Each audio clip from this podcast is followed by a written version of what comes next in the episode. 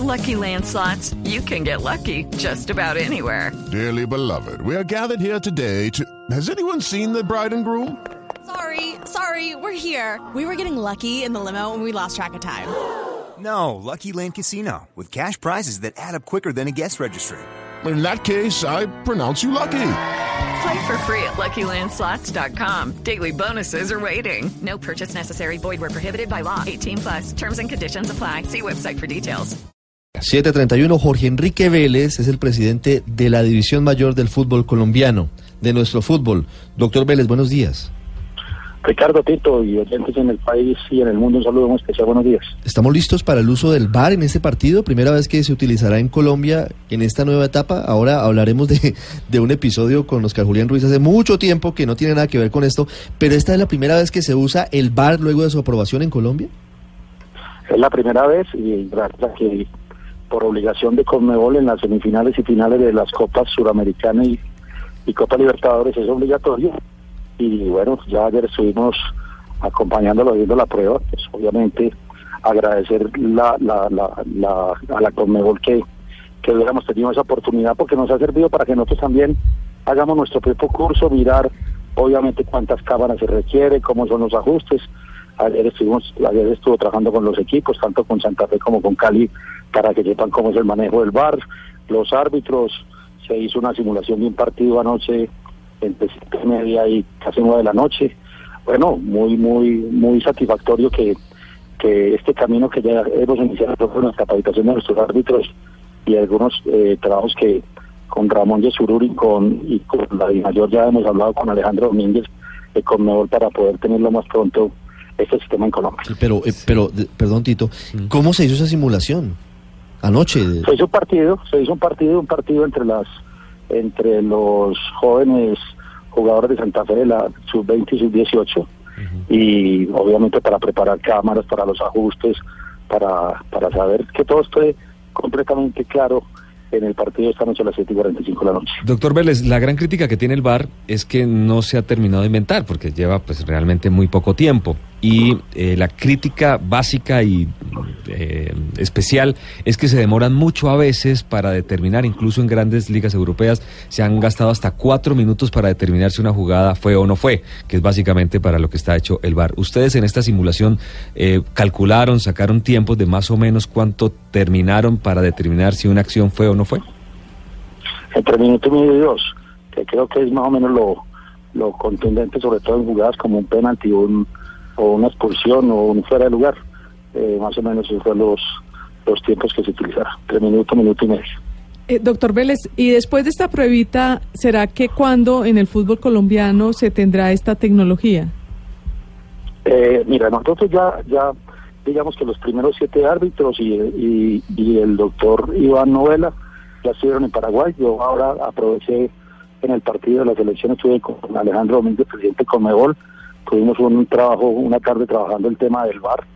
Eh, tenemos dos posibilidades. Lo uno es, digamos, hacer una especie de hub eh, en, en Asunción. Estamos mirando el tema de comunicación para todo, para todos los miembros de Conmebol. Esa será una posibilidad. Yo, nosotros ya solicitamos la inscripción porque ustedes saben que esto es un licenciamiento que tiene FIFA. O sea, ya Colombia pidió, la, pidió esa inscripción, lo que nos permite más o menos en el más largo plazo, digamos entre año y tres, año tres meses y año seis meses, tener ya establecido el bar en Colombia. Si se diera el tema del JOPE en, en Asunción y el tema de comunicación se nos facilitara, yo creería que en un año podemos tener eh, establecido el bar en Colombia. Por una cosa muy importante, es que ya Conmebol lo va a ser obligatorio, ya no en las semifinales de Copa Libertadores y Sudamericana el próximo año, sino desde los cuartos de final. Eso lo que permite es que Conmebol también tiene que tener equipos en todos los países. Entonces eso nos facilita la inversión, porque sería una inversión entre la federación, entre la DIMAYOR y obviamente Conmebol.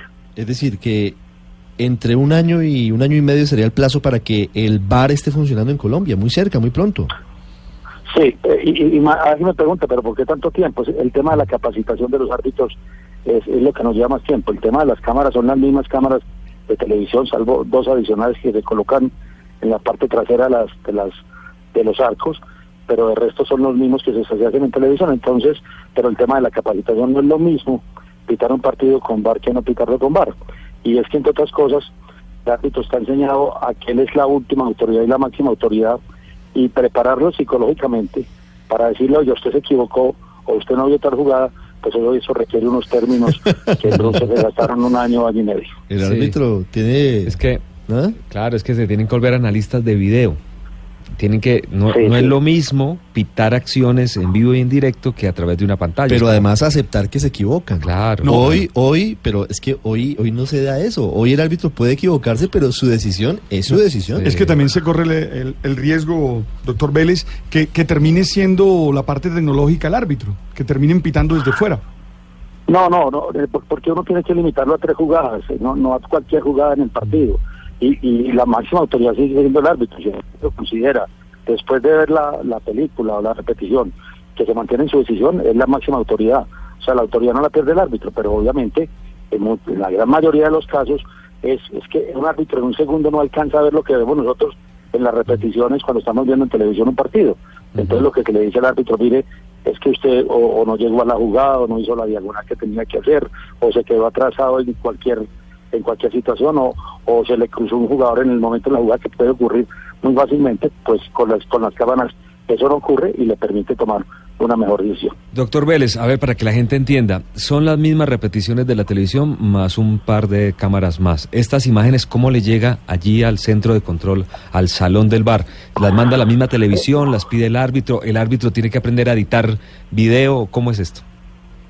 A ver, eh, la- eh, por ejemplo, esta noche que vamos a tener, vamos a tener 14 cámaras, son las mismas cámaras de la producción de televisión. Eso le llega inmediatamente a, la, a, un switch que tiene las personas de bar, hay unos técnicos de televisión. Cuando hay una jugada que quiera revisar bar, lo que el árbitro pide, eh, los árbitros bar, lo que le piden es muéstrame la jugada eh, de la cámara número uno, de las siete, de las cinco, independientemente de lo que esté ocurriendo en la transmisión de televisión. Ellos hacen el análisis, le avisan al árbitro, vamos a presentarle en su cámara, en el, en el, en el campo de juego, las cuatro o cinco cámaras que le demuestra a usted la tranquilidad de poder tomar la decisión. Y eh, eh, así es que se toma la decisión. Hay una comunicación permanente entre el árbitro VAR y entre los árbitros, los cuatro árbitros que están en la cancha. Esta noche, por ejemplo, vamos a tener tres árbitros VAR de Brasil y vamos a tener cuatro árbitros de Ecuador en el partido Santa Fe Carlos. ¿Habrá bar en el partido de, de regreso en Cali, en Palma Seca? Sí, sí, claro, y, y en Barranquilla el jueves también. Y O sea, en vamos a Barranquilla tener los tres en los tres partidos. Sí.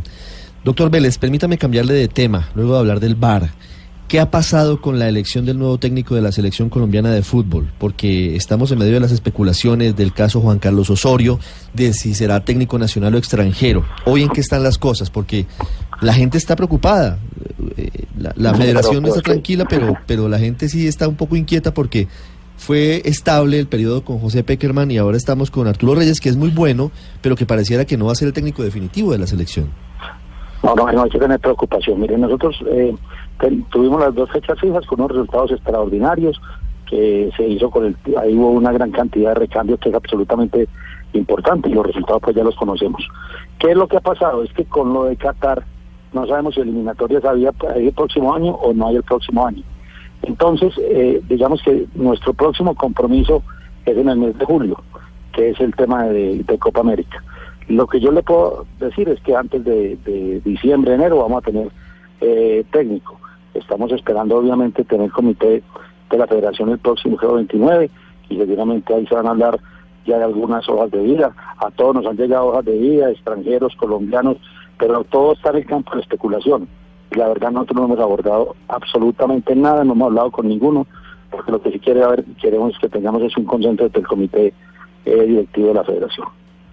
Y gusto personal es, me imagino que le gustó lo que hizo Reyes, porque a Reyes le fue bastante bien. No sé si da para meterlo dentro del abanico de candidatos.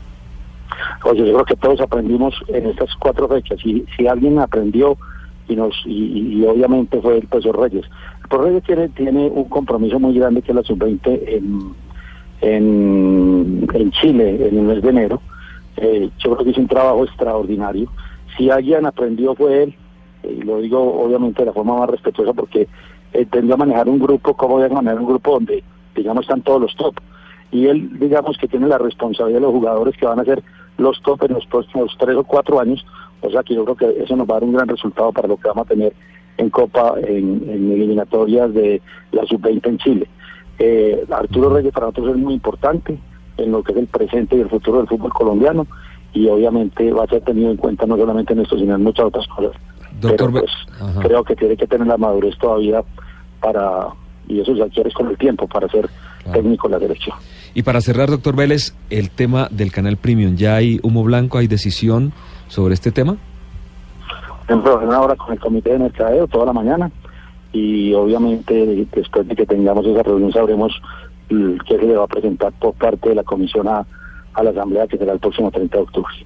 Ok. 7.42 minutos, doctor Jorge Enrique Vélez, presidente de la DIMAYOR, de la División Mayor de nuestro fútbol, del fútbol colombiano. Gracias y esperamos que nos vaya bien esta noche con el VAR y que muy pronto esté aquí en nuestros partidos, en nuestro fútbol doméstico, fútbol colombiano. Muy amable.